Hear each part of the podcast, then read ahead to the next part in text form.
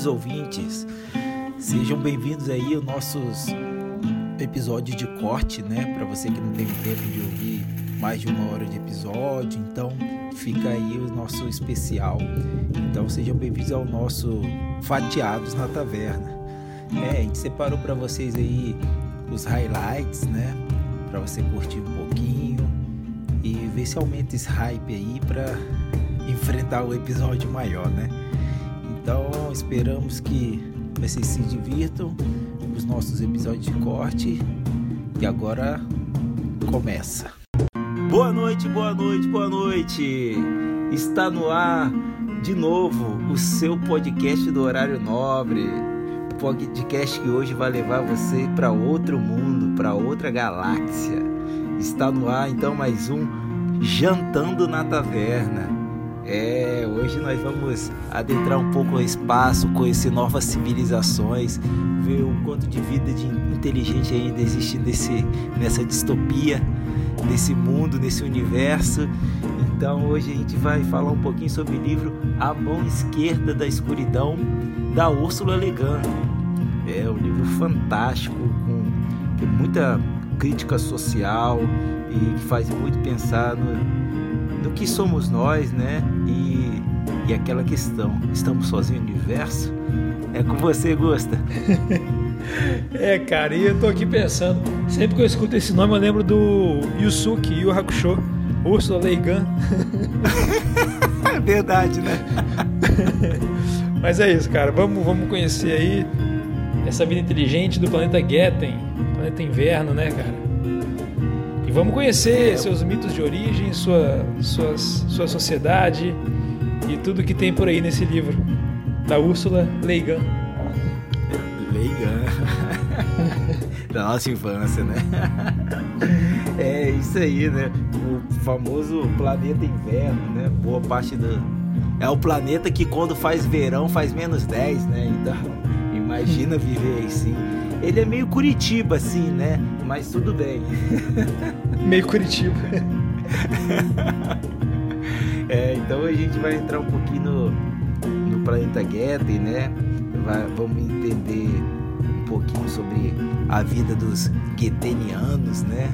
E vamos aí desbravar esse, esse mundo novo que a gente tá voltando às origens do podcast, né? Tá voltando para as para as ficções mais profundas, assim, que a gente sempre consegue desbravar cada vez mais. E com isso, Gusto, gostaria que você fizesse agora o resumão pra gente. Vamos nessa, você falou de Curitiba, eu não consigo imaginar um capixaba nesse planeta, né? Porque aqui 20 graus a gente não aguenta de frio. Imagina é você morar num planeta inverno. Esse Getten aí deve ser frio pra caramba. Eu até vou fazer um comentário aqui aproveitando o tema. Eu não sei se a minha tradução estava meio esquisita, porque eu acho que eles não traduziram, não converteram o, a temperatura. Eu acho que a temperatura estava em Fahrenheit. Porque, Sim, pô, eles... também. Ah, então. Eles iam atravessar lá e nevando aquela nevasca e 40 e tantos graus. Pô, o que está acontecendo? Aí eu comecei a imaginar que pudesse ser isso. Mas enfim. É, então vamos para o resumão. O, esse livro A Mão Esquerda da Escuridão, de Ursula Le Guin. É um livro, é uma, é um livro que é uma ficção científica, como o Diego falou. É, é, não sei também se entra tanto em, na parte científica. Você até fez um, um post lá interessante, né, chamando de é, fantasia, e eu acho até interessante. Eu acho que puxa mais para esse lado da fantasia.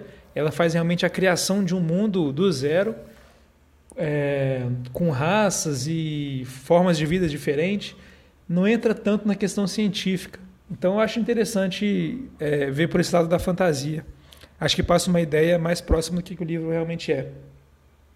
E a história basicamente segue um, um, personagem que ele é o ele é um terráqueo, o Jane Liai. Ele é um terráqueo que foi enviado para esse planeta chamado de planeta inverno, que é muito frio, que é o Getten.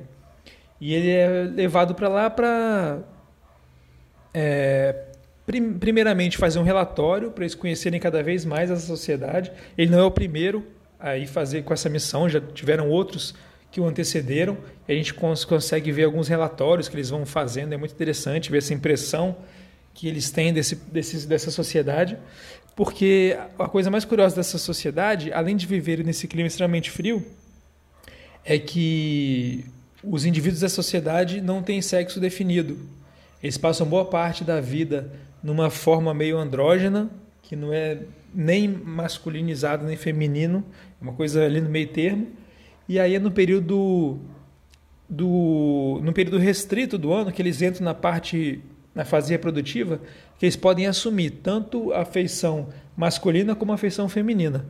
Então qualquer indivíduo pode assumir um lado ou outro. Isso, pelo que eu entendi mesmo, o livro fala que é uma coisa meio acidental, aleatória. E aí é nesse momento que eles é, estão aptos a se reproduzir. E é só nesse momento que eles têm os impulsos sexuais também. É, e aí esse, esse terráqueo está lá, mas na verdade ele está lá é, como uma função, como parte do Conselho Ecumênico, que é um conselho de união de vários planetas, mais de 80 planetas, que tem a intenção de, de também absorver Getting dentro desse conselho ecumênico para começar a fazer parcerias, parcerias comerciais, parcerias tecnológicas. E aí esse o Jin que é esse terráqueo aí que foi mandado para esse planeta, ele vai ter que lidar com algumas tramas políticas, algumas dificuldades e vai encontrar alguns parceiros ali para ajudar na causa dele. E com isso, Gusta, queria pedir para você aí falar o que, que você achou desse livro, qual é a nota que você dá pro livro e o seu personagem favorito. Legal, legal. Então vamos nessa. Que, pô, que primeiramente que panorama gastronômico interessante, né? Saber mais aí sobre a cultura dos esquimós, uma coisa que a gente conhece tão pouco e é tão e é algo tão rico, né? Porque é tão único. Então muito massa. E tem tudo a ver com o livro, claro. É, e sobre o, as minhas primeiras impressões, é, a nota do livro eu coloquei nota 4. Eu acho que o livro levanta bolas muito interessantes de ser discutida, mas eu, eu, eu, não sei se eu senti que ela entrou tão a fundo como eu acho que poderia entrar com os personagens. Eu acho que tem os trechos do livro que ela narra as consequências das coisas que ela decidiu montar naquele planeta, principalmente a questão da a sexualidade temporária, né, essa essa incerteza né, em relação ao sexo. Eu acho que isso está mais abordado no que, a, do, no que o narrador nos conta do que nas cenas que nos são trazidas. Então, acho que isso poderia ter sido mais explorado através dos personagens. E você, Diegão, diz aí primeiras impressões do livro, nota e personagem preferido. E lembrando aqui, né, é, quando eu, esse, a indicação desse livro foi da, da Rita Von Hunt, do, do canal do YouTube lá, o Tempero Drag. E ela falou: lê esse livro que você vai gostar. E vai, vai tirar o que você tem de, de dúvida, assim, vamos dizer, né? E, cara, abriu minha cabeça completamente. Então, vou, vou dizer que também tem um pouquinho de, de passionalidade. Como sempre, né? Eu sempre boto um pouquinho de passionalidade nas minhas leituras.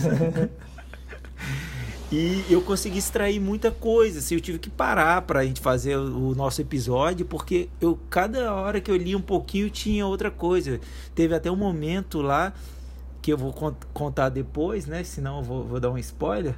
Mas teve um momento que, que ela cita um número e e eu falei, cara, será que esse número tem a ver? Aí eu fui buscar em numerologia e tinha tudo a ver, assim, com a jornada. Oh.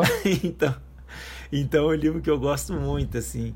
É, então eu vou dar cinco para esse livro por, por todas as, essas questões. Foi um livro que realmente me impactou bastante. Assim, é um dos, é o, de todos os livros que a gente leu até agora, eu boto ele de top 5, assim, de, de me impactar.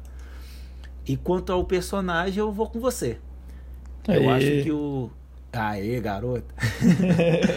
o, e e uma coisa interessante que aconteceu no, no livro aí é o a questão do quando eles vão para um monastério, né?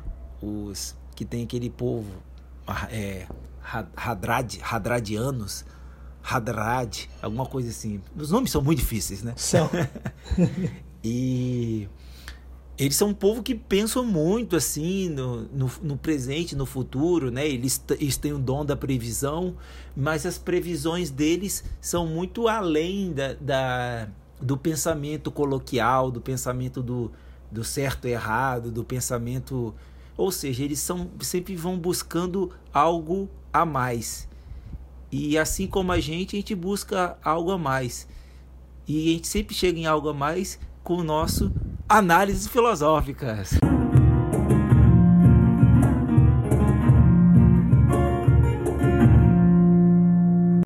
Ah, e primeiramente deixar claro, né, pessoal, para quem ainda não está acostumado, chegou aqui agora de paraquedas, primeiro episódio, daqui para frente a parte a gente começa a mandar os spoilers.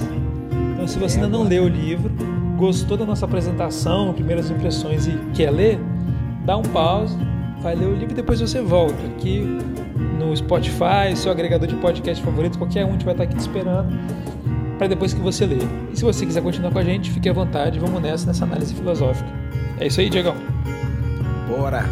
E eu emendo nisso aí no começo da minha análise que eu achei muito interessante que o como que ocorre uma desconstrução do, do Gary a, ao longo da, da, da história, né? Uma coisa, uma, um detalhe que eu só peguei assim no final que o Gary é, é, várias vezes é falado que ele tem a pele mais escura que os getenianos, né? Ah, sim. Uhum. E, e tipo assim, os getenianos ele já tinham uma pele escura, então fica, fica claro que o, que o Gary ele é negro. E fica essa coisa, eu achei muito interessante de tipo assim, o mensageiro da Terra a outros mundos é um negro. Eu achei muito legal isso, é, adorei isso. Então, é, eu achei já, já, já interessante nisso. É o que eu falei, né? São vários detalhezinhos que tem sempre uma crítica, né? Um, um impacto assim. Então, no começo o que acontece? O choque do Gary fica muito claro quando, em, no meio de suas falas, ele trata a sociedade gueteriana com estranheza. E, tipo, no começo do, da narrativa do livro, ele é bem preconceituoso, assim, né? Como é que fala, ah, esse pessoal andrógeno, não sei o quê, e fica, ah, esse, tem hábitos muito, muito esquisitos tudo mais, porque ele estava só como um espectador, ele não estava vivendo a vida de Getten, né? Que depois ele, ele, com todos os problemas que ele passa com Straven, ele começa a viver aquele planeta, ele começa a entender o que, que é ser um Getteniano. Por outro lado, também é interessante perceber que a ausência de um, de um gênero definido extingue qualquer possibilidade de estratificação social. E o que leva até um cuidado comunal, né? É muito interessante que não tem essa estratificação, né? Você tem, assim, você tem cargos governamentais e tudo mais, você deixou claro aí que você que mesmo o líder lá, né, que momentos chamam de rei, é, não é uma um poder que é passado hereditariamente, né? Tipo, o rei morre acabou, tem que achar outro líder pra gente. É, os cargos os cargos públicos eles nunca são hereditários também. Sempre tem mudança sempre tem mudança de tudo. E são todos iguais. Realmente é uma sociedade muito comum e comunal também. E o o Gary até fala em algum momento que que essa não estratificação é devido a isso, porque você não tem uma, uma relação de, de poder igual a gente tem na, na, na, maioria das sociedades na Terra, né? que é da, dessa estrutura patriarcal. E, e aí, cara, vem me trazendo um monte de, de coisa, a busca pelo, pelo outro, né? Porque ali você não, não vê ele se preocupando em buscar a alma gêmea, né? É, em buscar alguém para viver do seu lado, ah, vou buscar meu parceiro. Não, eles vivem e aí quando eles estão em Kemer, eles se relacionam e não tem nenhuma lei que, que legisla casamento, tanto que eles fazem um, um acordo assim verbal, né, que é o Cameron, né, que eles chamam. O Cameron é tipo assim, ó, foi legal, a gente está junto em Kemer, tivemos um filho e vamos continuar junto? Para quando a gente tiver em Cambridge de novo a gente ter mais filho e a gente viver junto. E então é sempre um acordo formal, não tem nenhuma lei para isso. E, e algumas partes do planeta também é até proibido Cameron, né? Então você não tem essa busca. Eu lembrei uma coisa muito interessante do, do livro O Banquete, né, o banquete de, de Platão, o Aristófanes ele ele narra um mito do que seria o amor, né? Então o mito é muito interessante. É o que acontece no, na criação do, dos, dos seres pelos deuses do Olimpo foi criado um ser que ele tinha tanto o, o, o lado feminino o, o lado feminino como o lado masculino às vezes um ser podia ter dois lados masculinos ou mesmo dois lados femininos, mas eles eram um ser de duas cabeças assim. E a, partir do, do tempo, esses seres começaram a ver que eles tinham muito poder. E como eles tinham muito poder, eles começaram a desafiar os deuses dos Olimpos, do Olimpo.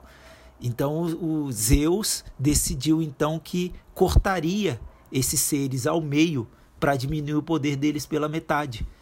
E aí formou-se os, os, seres humanos.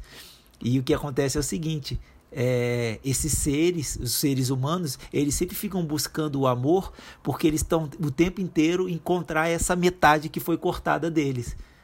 E então é, essa relação é, é, muito interessante que Aristófanes traz e que é uma relação que tipo assim é que é a outra metade. E a outra metade pode ser uma mulher procurando outra mulher, um homem procurando outro homem. É só amor. E essa aí é, é a, essa questão me, me veio à cabeça, né? Quando eu, eu, eu vi essa, essa não busca do gueteniano pelo amor, né? Pelo um parceiro que na nossa sociedade a gente como todos sempre tem isso, né? Quando a própria pessoa não tem isso, os amigos em volta, parentes, fica assim, e aí, você não vai namorar, você não vai casar, como fosse uma coisa obrigatória, assim. Então é coisa muito social, é completamente social, não é coisa que é imposta naturalmente.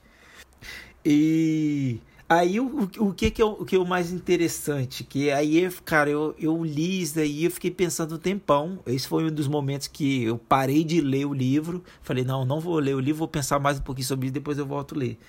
Que ao mesmo tempo que os, os guetenianos são fortes, por terem dentro de si as duas partes, né? Tipo assim, eles têm tanto a parte feminina com a masculina, então eles são, vamos dizer assim, eles são seres completos. É, é, metaforicamente falando, né, eles são completos, eles têm eles têm que se conhecer por, por inteiro. O, o que, que seria isso? Eles eles têm questões que eles conseguem resolvê-las fazendo uma alta análise. Então é muito interessante que em muitos momentos diz que, que os gueterianos eles são seres solitários. Então, aí voltando àquela parte né, de buscar a metade da laranja, a alma gêmea, eles não têm isso.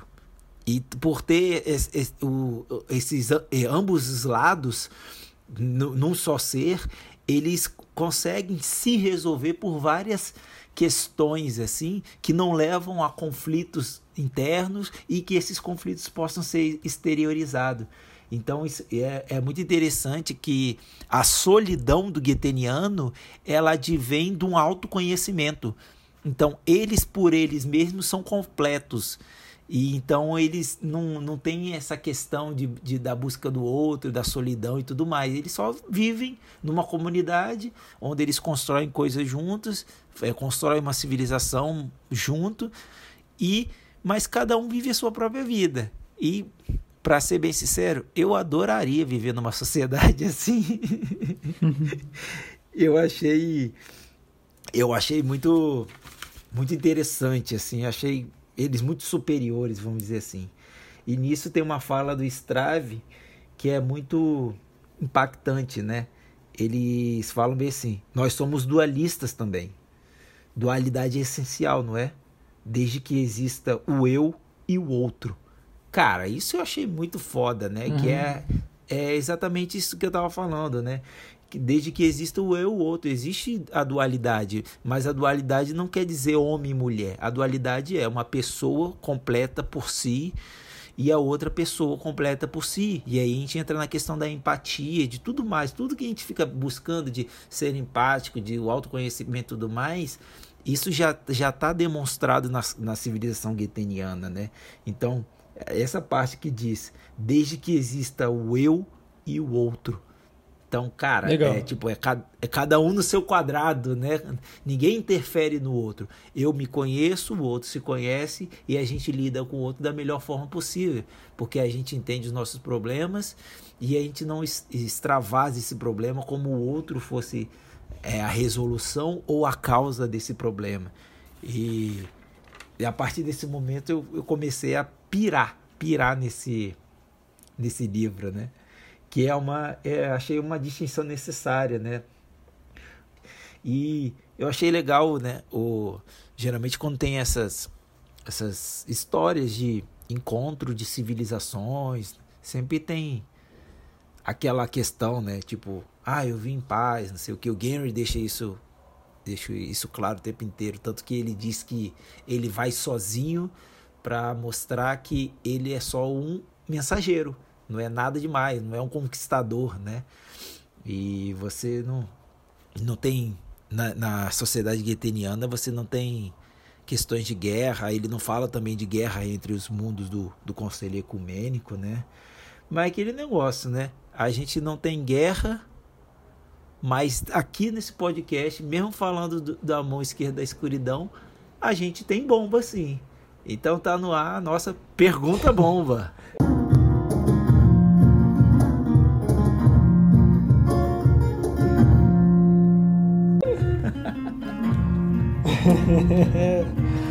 é isso aí, cara. Nosso quadro aqui, a gente traz uma pergunta muitas vezes polêmica, trazer um tema que tem a ver com o livro, mas tem a ver também com a gente, com a nossa sociedade. É mais ou menos isso, né? Exatamente. E aí, quem começa hoje? É... Então, eu falei muito, acho que os ouvintes estão enjoados da minha voz por um momentinho. Manda você então. Então eu começo? Beleza. É.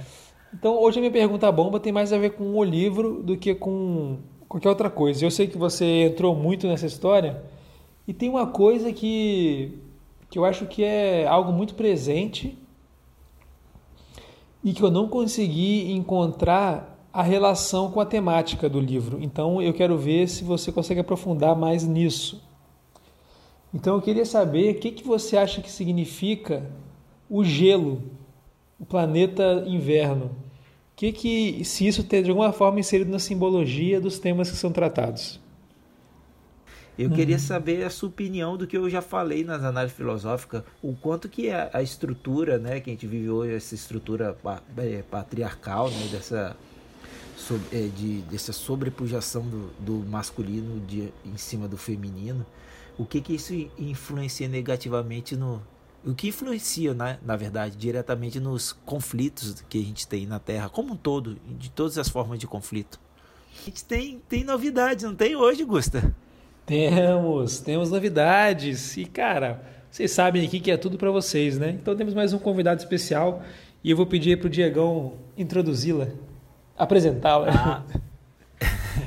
Bom demais. Então, a gente vai ter um. um vamos começar a ter na, na, nossa hora da janta, não, não muito na hora da janta, é, uma convidada super especial. E não vou falar mais nada, não. Eu vou pedir para ela se apresentar aqui para vocês. É com Boa. você, Dani. Diego, meu querido, que prazer estar aqui com vocês, né? Eu já acompanho vocês também há um tempinho e fico aí me deliciando com os livros e toda a resenha que vocês fazem. É, Para quem não me conhece, eu sou a Dani Barbosa, chefe de cozinha. É, fui vencedora do Masterchef de 2020, do ano passado. E desde então estou esbravando a culinária brasileira, sempre tentando trazer mais criatividade para essa, essa cozinha maravilhosa que nós temos. É, pessoal, vocês já estão vendo aqui nosso elenco estrelado, né? Conseguimos trazer aí a Dani, né? Meses de negociações, falamos com a empresária dela, e aí, empresária dela, minha irmã, né? e, e, aí conseguimos chegar aí no, num ponto comum. Vamos fazer algo junto? Vamos fazer algo junto. Então ela tá aí abrilhantando o nosso podcast, né? Aí vocês se perguntam, né? Mas o que, que a Dani tá fazendo aqui agora? Muito fácil. Aqui a gente traz sempre a hora da janta, né? Então eu trago o panorama gastronômico no começo do resumão do livro. E aí trago para vocês uma receita relacionada a esse panorama gastronômico. Beleza, mas e aí, como que a Dani vai fazer? Nada mais do que ela vai pegar e dar uma nova receita. Por que isso? A Dani, ela é especialista em, em comida brasileira, né? E tem várias receitas autorais e ela vai trazer uma receita mais ligada ao que ela sentiu com o livro. Então, a gente estava até conversando, ela falou, poxa, quando eu, eu achei que você ia trazer uma, uma receita super pesada do Laranja Mecânica, porque é um livro super pesado. E aí foi isso, né, Dani? Porque quando a gente começou a conversar, foram cinco minutinhos e já tava. E a gente já sabia o que, que ia fazer, né? com certeza o santo bateu, Diego. Então, se o santo bateu, com certeza a coisa vai funcionar muito bem. Mas é, né? A gente cozinha com sentimento. E aí, quando eu leio os livros e pensando na, na comida que vai se relacionar a esse livro, eu penso não no contexto do livro, mas no sentimento, aquilo que aquilo me gera, né? E aquilo, e aquilo que aquilo me desperta para cozinhar. Então, eu acho que vai ser uma experiência muito rica, uma experiência muito diferente que eu vou provocar, né, em todos os ouvintes aí, em todo o público que já acompanha vocês. Então a ideia é isso mesmo que o Diego explicou, né? É ler o livro, a gente vai discutir, eles vão fazer a resenha, e aí eu vou inspirar uma, uma culinária, um prato, é, a partir do sentimento desse livro. Vai ser uma troca muito, muito interessante. Ah, muito legal. E é isso aí, gente. Como a gente sabe, né? Na quarta-feira é a hora da janta, né? Logo depois desse episódio. E a gente sabe que na outra terça-feira tem o Fatiados na Taverna e acaba que depois do fatiado na taverna não tem hora da janta de novo. Então nada melhor do que botar outra receita. Então eu trago para vocês hoje que a gente vai ter o quadro na quarta-feira após o fatiado na taverna, o quadro chamado Dani na Taverna. É, super especial aqui, né? então a Dani vai aparecer, vai trazer, vai falar um pouco da receita. Então vai ser assim aquela coisa mais refinada ainda, vai ser divertida como sempre também. Então vocês vão ter um pouquinho mais de gastro, né? Nosso podcast é gastro literário, então cada vez mais comida que a gente trouxer, eu acho que fica melhor, não é, Dani?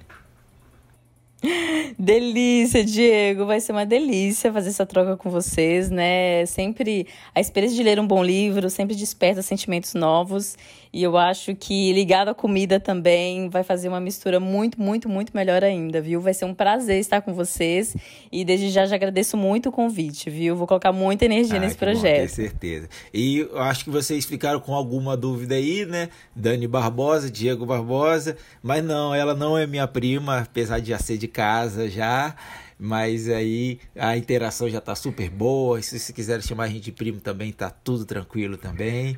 Então a gente espera a Dani para próxima quarta-feira, após o Vateado da Taverna, né, Dani? Perfeito, Diego. Um grande abraço a todos. Estou esperando ansiosamente para esse momento. Vai ser muito, muito divertido. É isso aí, valeu, Dani. Então a gente se vê no após o nosso Fatiados na Taverna, né? Então esse quadro aí para vocês, trazendo um pouquinho mais de gastro do nosso podcast Gastro Literário. E vocês já viram aí a Dani super despojada, né? Tomara que vocês gostem muito, tenho certeza que vocês vão gostar, que é sempre trazendo um pouquinho mais para vocês. Não é isso, Gosta? É isso aí. Então vai vir a brilhantar aqui nossa experiência gastroliterária, né? É, bom demais. Mais uma estrela. Mais uma estrela.